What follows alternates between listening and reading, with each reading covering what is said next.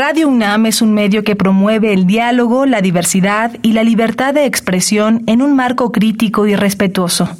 Los comentarios expresados a lo largo de su programación reflejan la opinión de quien los emite, mas no de la radiodifusora. ¿Qué podemos hacer hoy por el planeta? ¿Quieres aprovechar mejor tu gasolina y de paso ayudar al medio ambiente? Evita que se sobrellene el tanque de tu auto. Así previenes derrames y la evaporación de los compuestos tóxicos de la gasolina. Habitare Hola, qué gusto que nos acompañen en esta nueva emisión de Habitare, Agenda Ambiental y Sale. Me da mucho gusto saludarles. Yo soy Mariana Vega, con ganas de comenzar ya con este programa y sobre todo disfrutando de la compañía de la doctora Clementina Equiwa. Vamos a aprender mucho hoy. Clemen, ¿cómo estás? Muy bien, pues como dices bien, pues vamos a aprender mucho y nos vamos a enterar de mucho. Y, pues vamos a retomar el, el, tema de las mariposas monarca, porque nos quedamos la vez pasada, pues un poquito con estas ganas de qué se puede hacer, ¿no? ¿Cómo la podemos ayudar? ¿Cómo podemos ayudar estas maravillosas migraciones? Y pues vamos a repetir con Eduardo Rendón, para quien es biólogo de la UNAM y eh, pues trabaja en el programa de Mariposa Monarca de la World Wildlife Fund. Bienvenido, Eduardo. Muchísimas gracias, Mariana, Clemen, un gusto estar con ustedes de nuevo, por supuesto, en esta segunda parte de, de, nuestro tema que es Mariposa Monarca, con el que algunos hemos vivido ya por 30 años tratando de hacer cosas para su bien y para el bien de la naturaleza que nos lleva para el bien de la gente, por supuesto. Adelante, muchas gracias. Muchas gracias a ti por acompañarnos. No podría ser de ninguna otra manera, Eduardo. Y a ustedes que nos escuchan, quédense porque en este programa vamos a hablar acerca de cómo ayudar a las mariposas monarca. Esto es Habitare, Agenda Ambiental Inaplazable. Empezamos. El Instituto de Ecología de la UNAM y Radio UNAM presentan. Toma segundos destruir lo que ha crecido en años. Toma horas devastar lo que se ha formado en siglos. Tomar acciones para rescatar nuestro ambiente solo requiere un cambio de conciencia. Habitare. Agenda ambiental inaplazable. Ciencia, acciones y reacciones para rescatar nuestro planeta. Nuestra, casa. Qué gusto que continúen con nosotros en este programa. Como bien decía Clementina al iniciar, hoy vamos a ampliar este tema del cual ya habíamos hablado, pero desde otra perspectiva. ¿Cómo ayudar a las mariposas monarca? Y yo creo que pues es una gran pregunta que hoy vamos a desmenuzar desde cualquier punto de vista porque hay mucho que hacer, Clementina.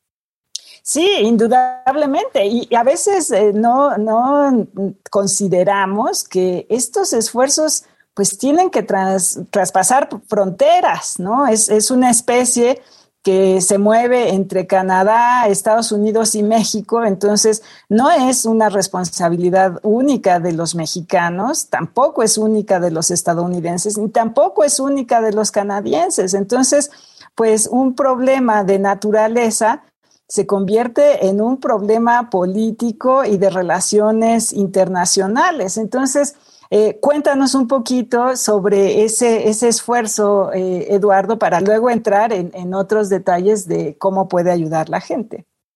Sí, fíjate, Clemen y Marianita, que muchas gracias por poner en contexto el tema del reto tan grande que tenemos con la migración de la monarca. Como dices, es la, una migración regional de países en todo Norteamérica y generalmente hablamos de Canadá, como tú bien mencionaste, Clemen, Canadá, Estados Unidos y México pero les recuerdo un poquito, la tercera ruta migratoria sale por la Florida y todas esas mariposas como que vuelan a través de esa parte continental que es esa península, van hasta las islas caribeñas donde ya no hay sitios de hibernación, pero ahí se reproducen con las mariposas locales y entre ellas. Finalmente, las migraciones, como sabemos, son flujos migratorios que también son flujos genéticos, flujos génicos es lo, es lo correcto. Pero el punto que es, individuos de otros sitios nutren toda la parte biológica, ecológica a través de la genética que es dada como recombinación por la reproducción. ¿De qué estoy hablando? Es un compromiso de muchos países, no solo de México, Canadá, Estados Unidos y solo para recordarles, los problemas que tenemos en general son aquellos que determinamos de 1994 a 2003. Les recuerdo de lo que hablamos la vez pasada, era el uso indiscriminado de herbicidas en los sitios de reproducción particularmente en el medio oeste de los Estados Unidos. Y después de 2004 a 2018, el cambio climático, por desfortuna, también en estos sitios de reproducción en Estados Unidos. Este, pero eso no quiere decir que en Estados Unidos sean los únicos que van a salvar a la monarca, porque los sitios de hibernación que están en México también tienen mucho que ver como con esta dinámica de cinco generaciones en el norte del continente, porque se los digo así, cuántas mariposas sobreviven en México depende de cuánto las conservamos y esas sobrevivientes, como recordarán, son las que remigran en la primavera al sur de los Estados Unidos para dar lugar a todas esas generaciones que en un ciclo muy bonito biogeográfico en todo el norte del continente se da. Entonces, tenemos retos, cambio climático, uso de herbicidas, degradación histórica de los bosques en México. Tenemos que hablar de eso, por supuesto.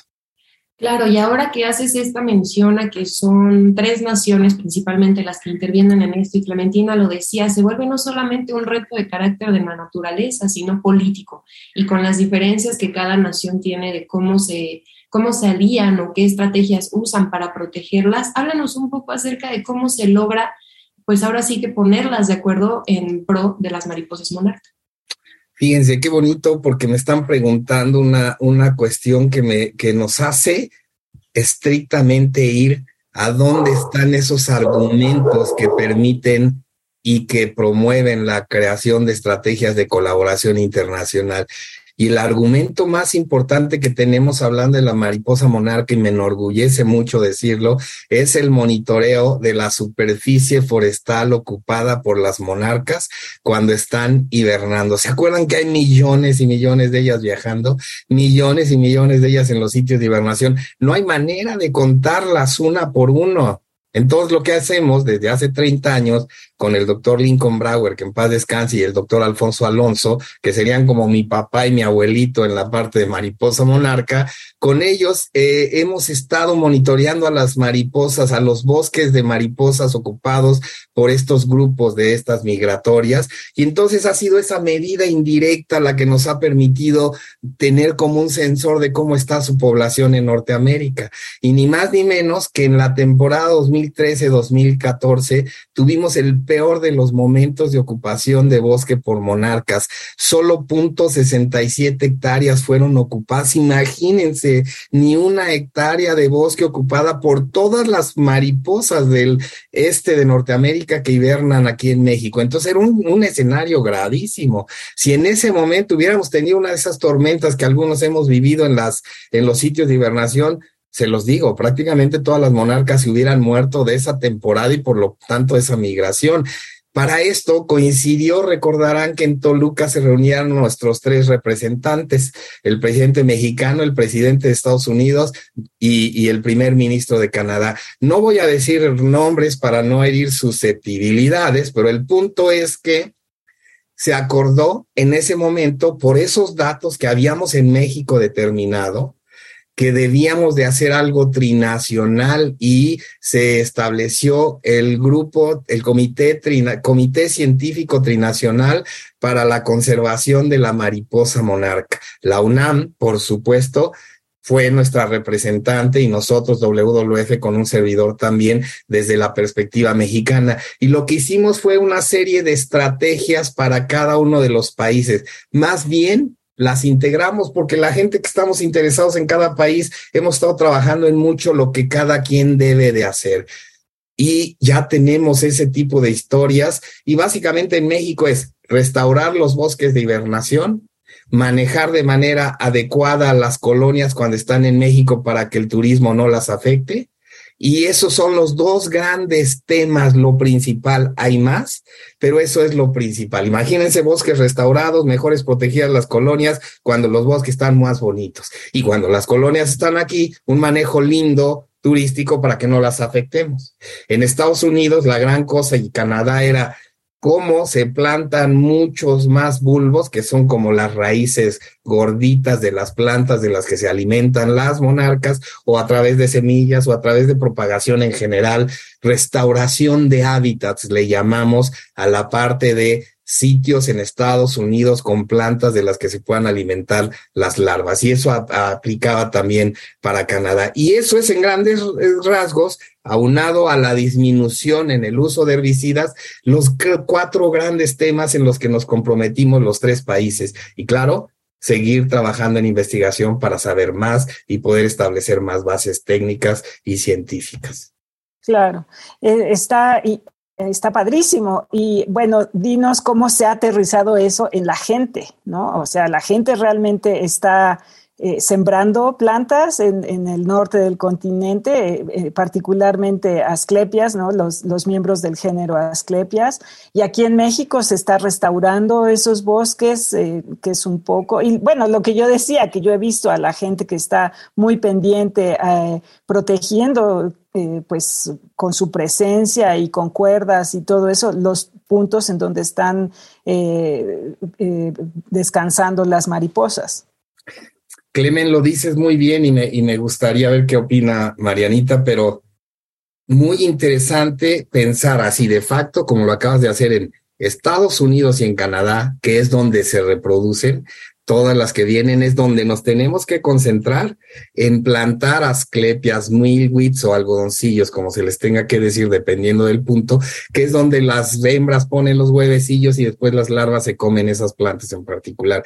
Para México no, porque se intentó y se estaba plantando una especie Asclepias curasádica, que es Asclepia tropical, y no está bien porque esa permanece todo el tiempo, es perenne, de estas que viven todo el tiempo, y la magia de que desaparezcan las asclepias buenas en Estados Unidos, donde se reproducen las monarcas, es que también se limpian de enfermedades esas mismas plantas que a veces le transmiten muchas veces a las monarcas. Por ejemplo, el parásito, este, un, un, un protozoario que se llama Ophiocystis electrocirra, está complicado su nombre, por eso le decimos el OE, ese parásito está en las plantas, cuando las hembras llegan y ponen los huevecillos y están infectadas, dejan en la planta las esporas de este parásito, el huevecillo emerge, la larva se come la planta y se come también estas cosas o se infecta de ellas y después la larva y la mariposa están enfermitas y no lo hacen bien y peor comienzan a infectar a todas las demás. Entonces, muy importante,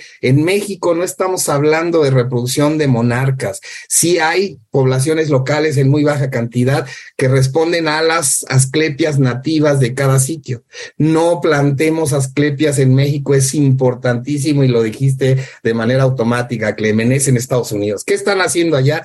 todos los programas de monitoreo científico ciudadano o cualquier tipo de monitoreo, porque hay otras aproximaciones también gubernamentales, están claros de sembrar particularmente las asclepias nativas de cada sitio, casi por estado, casi por municipio, en plantaciones alrededor de ellas, en las carreteras, en los jardines, en las escuelas, y eso me lleva al concepto que es jardines de polinizadores. En Estados Unidos les dicen las Y stations, que es ni más ni menos que estaciones de carga donde se ponen plantas con flores para los adultos que viven por ahí y que migran y asclepias nativas para que los, las etapas tempranas de huevo y de larva se desarrollen. Eso es muy importante que se está haciendo allá. Y claro que se están haciendo campañas también en las que se les pide a los agricultores de soya y de maíz, que son los que más usan este herbicida espantoso, el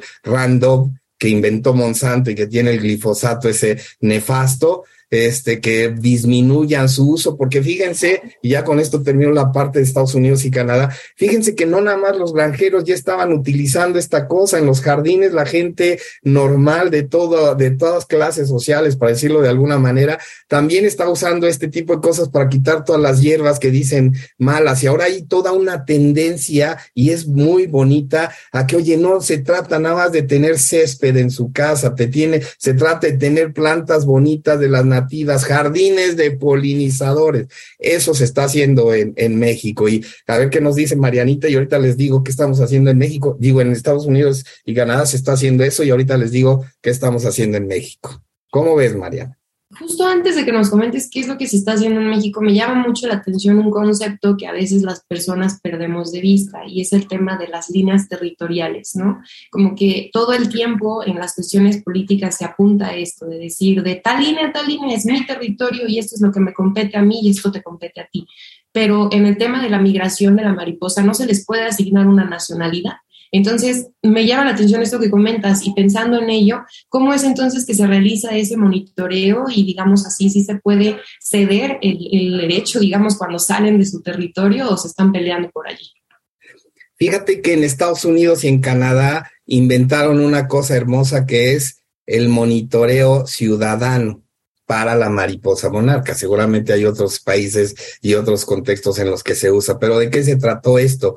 El doctor Fred Urquhart de Canadá, que fue quien hacía 35 años antes de 1975, cuando pudo determinar dónde hibernaban las monarcas de todo Estados Unidos o de todo Norteamérica que desaparecían. Eso fue en México, obviamente, los sitios de hibernación, en el santuario del Cerro Pelón, allá este, en el límite Estado de México y Michoacán. Lo descubre en el 75, lo reporta en 76 en la revista National Geographic en agosto. Pero ¿cómo le hizo? Pues inventó un sistema de etiquetas que fueron afinándose, que le distribuía a sus socios en todo Canadá, después en Estados Unidos y hasta en México llegó a pretender etiquetar monarcas porque decía, ¿dónde están cuando se van de acá?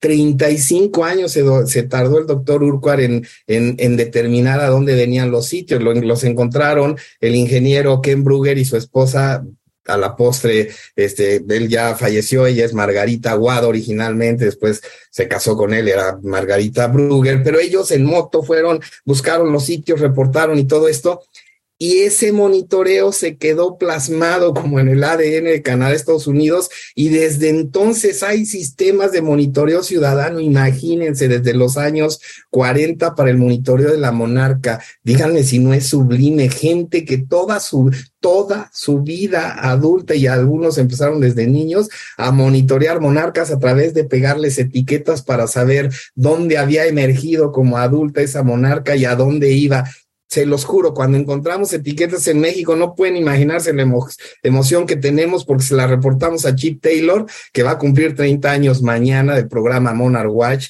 en Estados Unidos, en la Universidad de Kansas. Él heredó, digamos, la, la, el monitoreo del doctor Urquhart. Y entonces ese es el sistema de monitoreo ciudadano. Pero la buena noticia que les tengo, Mariana y Clemen, es en México desde 2018 implementamos un monitoreo científico, no solo el ciudadano que estamos replicando de varias maneras, sino también un monitoreo científico de la mariposa monarca cuando está migrando. Cuando esto se los platico a mis colegas de Estados Unidos, si dicen, oigan, se nos están adelantando, no habíamos pensado en este tipo de cosas ya de facto para hacerlos. Y claro, es que yo he aprendido mucho de ellos y aquí hay mucha gente que también lo ha hecho y el monitoreo ciudadano para decírselos claramente, es el monitoreo que cualquier persona, un voluntario que puede entrar a la página de Conavio del naturalista que el doctor Carlos Galindo trajo desde California y la implementó aquí en México, que es hermosa también, porque cualquiera puede ser un naturalista y de la especie que te encanta reportas, y entonces ya tienes mapas de distribución con el monitoreo ciudadano, pero con el monitoreo científico puedes ir más a profundidad y tengo muchas cosas como flujo, hacia dónde van, en cuánto van, hacemos categorías para poder determinar dónde están los sitios prioritarios por donde migra la monarca. Colectamos algunas con permiso especial de la Semarnat de vida silvestre y las analizamos en términos de cómo está su condición física, cuánto pesan para poder relacionarlo con su energía, este, y también hacemos muestreos del polen con el doctor Mauricio Quesada de la UNAM en Morelia y estamos analizando la genómica de ese polen para poder determinar todas las plantas con flores que usaron durante su migración. Imagínense cómo estamos de avanzados en México, en lo científico también, en términos de monitoreo de monarca. Tratando de responder a tu pregunta, Mariana, de cómo le hacemos, con la sociedad, todos pueden ayudar y entre científicos también nos estamos coordinando para hacerlo bonito. Y está bien padre porque eh, eh, nos das una idea de lo que implica sociedad. O sea, sociedad no implica solamente la gente que de a pie, ¿no? Digamos nosotros, sino que también se involucra la academia, ¿no? Quienes están haciendo la investigación científica y que vienen con todas estas ideas de cómo hacerle y eh, pues los gobiernos que pues son los que al final de cuentas tienen que ponerse de acuerdo para decir vamos a hacer esto todos juntos, ¿no? Entonces, bueno, ese es, ese es el principio de la sostenibilidad que creo que, que nos deja una maravillosa enseñanza. Eh, te iba a preguntar un, un, poco, volviendo a lo de los jardines de polinizadores, que es súper bonito. Eh, ¿Dónde se puede informar la gente sobre a lo mejor especies nativas para jardinería? Eh, porque realmente no hay mucho aquí en México. En Estados Unidos sí, eh, conozco este sitio que se llama pollinator.org, pollinator con doble L, y, ahí hay algunas guías, pero ¿qué nos recomiendas para, para pues, entrarle a todas estas, estas cosas aquí en México? Fíjate que antes de la recomendación, y se las voy a hacer, Clemen, muchas gracias. La, la, vez pasada lo platicábamos y ahorita tú me vuelves a abrir esa puerta que tenemos que explorar. El llamado la recategorización de la UICN de la migración como en peligro no es otra cosa que un llamado no a la atención, no de atenciones, a la atención más fortalecida de la migración y la hibernación de la monarquía. Y les decíamos la vez pasada a todos, toda la gente hermosa que las escucha que no se trata de nada más el gobierno es el responsable. En realidad aquí es uno de esos ejemplos padrísimos en los que todos podemos colaborar, como tú ya bien dijiste y nos preguntaba Mariana, ¿cómo lo podemos hacer? A través de, por ejemplo, yo les digo, imagínense a 120 millones de personas que vivimos en México, un poquito más, como 124, que cada uno, o los papás de los chiquitos o los hijos de los grandes, dijéramos, vamos a poner una planta con flor por cada miembro de nuestra familia. ¡Guau! ¿En dónde? En nuestras macetas, en nuestras jardineras vacías allá afuera en la calle, en parques donde lo puedas hacer, en lugares silvestres donde estamos promoviendo que se haga porque lo estamos haciendo. Ya no digan una planta, digan dos, tres o diez, imagínense, imagínense la cantidad de plantas que estaríamos poniendo para los polinizadores, no nada más para la monarca. ¿Se acuerdan que dijimos que el 75% del por ciento de lo que nos comemos es biodiversidad polinizada.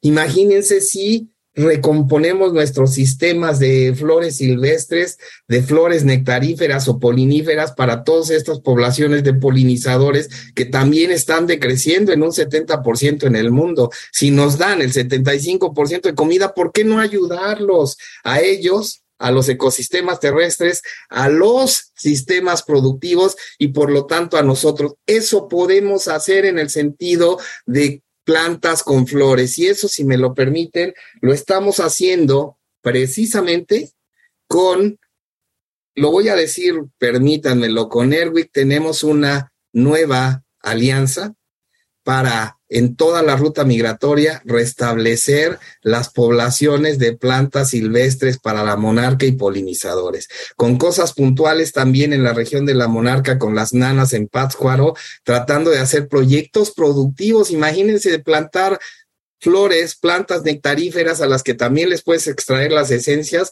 pues le das ese sentido productivo a gente que ya de por sí lo trabaja y ayudas. Eso tú bien lo mencionabas, Clemen, es sustentabilidad, cómo conservando puedes producir incluso insumos económicos para ti. Y esto me lleva a dos ejemplos también sublimes. Fíjense que tengo un convenio peso a peso con el gobierno del Estado de México y WWF en los que hacemos fomento forestal, restauración, ecológica en los bosques de hibernación de la monarca, Probosque, el gobierno del Estado de México. Y la alianza WWF Fundación Telmex Telcel, que no puedo dejar detrás, desde 2003, tenemos logros tan impresionantes como el que les voy a decir. Hemos plantado a la fecha 19 millones de árboles en 19 mil 49 hectáreas en la región de la Monarca y ya nos abrimos hacia el este del Estado de México y más al oeste de Michoacán y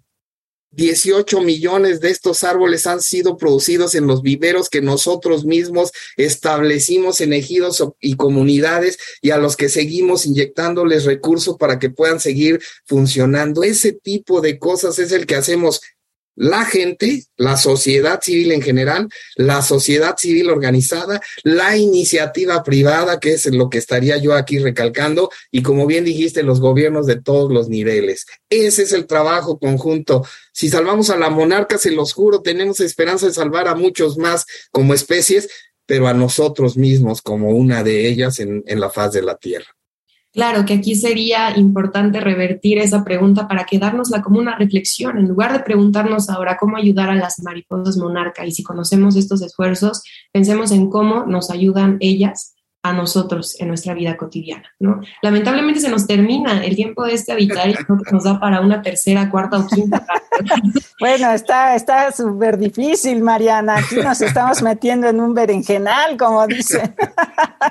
Así es, pero yo creo que nos da para muchas reflexiones, no solamente hermosas, sino realmente esperanzadoras, respecto no solo a esta especie, sino a la vida en general. Exacto, exacto. Y pues muchas veces nos preguntan nuestros radioescuchas qué se puede hacer. Se puede hacer mucho, ¿no? Es eh, el chiste es echarle ganas y ponerse a trabajar, ¿no? Claro, a final de cuentas. Y pues bueno, Eduardo, ha sido un gusto que nos acompañes en este programa. Muchísimas gracias por todo lo que nos compartes. Felicidades por este trabajo, por estos logros y esperamos seguir al tanto de todo lo que ocurre con la mariposa. Muchas gracias, Mariana. Clemen, un gusto verte de nuevo, estar con ustedes y con toda la gente que los escucha. Esperamos llegar a sus oídos y a través de ellos a su corazón y a su mente para saber que dijiste bien, Mariana. Nos estaríamos salvando a nosotros y ayudamos a estas hermosas mariposas. Gracias. Muchas gracias a ti por acompañarnos. Y bueno, si se quedaron con dudas, quieren saber más, tienen algún comentario sobre este programa, ¿por dónde nos pueden escribir, Por favor, escríbanos en Facebook, estamos en Instituto de Ecología UNAM, todo junto, en Twitter, arroba y Ecología UNAM, y en Instagram, Instituto-Ecología UNAM. Y como siempre, le agradecemos al Instituto de Ecología de la UNAM y a Radio UNAM en la asistencia y voz de las cápsulas a Lisbeth Mancilla. Información de Italia Tamés, operación técnica y producción de Paco Ángeles y en las voces tuvimos el gusto de acompañarles Clementina Kiwa y Mariana Vega. Les esperamos en la próxima emisión de Habitare, Agenda Ambiental Inaplazable. Hasta la próxima.